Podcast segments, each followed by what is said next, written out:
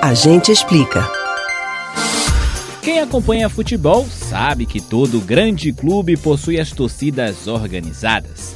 Do norte ao sul do país, os clubes de maior tradição possuem às vezes até mais de uma torcida organizada, como o Trio de Ferro pernambucano, Esporte, Náutico e Santa Cruz.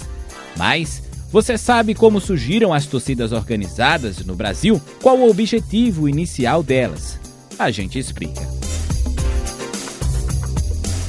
As torcidas organizadas surgiram no Brasil ainda na primeira metade do século passado. A torcida uniformizada do São Paulo é de 1940, a charanga do Flamengo de 1942, a torcida organizada do Vasco de 1944, seguida pelas de mesmo nome do Fluminense em 1946, do Bangu em 1952 e do Botafogo em 1957. Basicamente, eram grupos que tinham o objetivo de apoiar o time de coração nas partidas, até mesmo alinhados com os dirigentes. Em meio à ditadura militar, surgiu a Gaviões da Fiel, do Corinthians, fundada no dia 1 de julho de 1969. No entanto, o movimento de torcidas organizadas não ficou apenas em São Paulo e se espalhou por outros estados do Brasil, com base nos times locais de cada estado. Elas surgem em um momento de redefinição política e social, fazendo com que jovens passem a se organizar,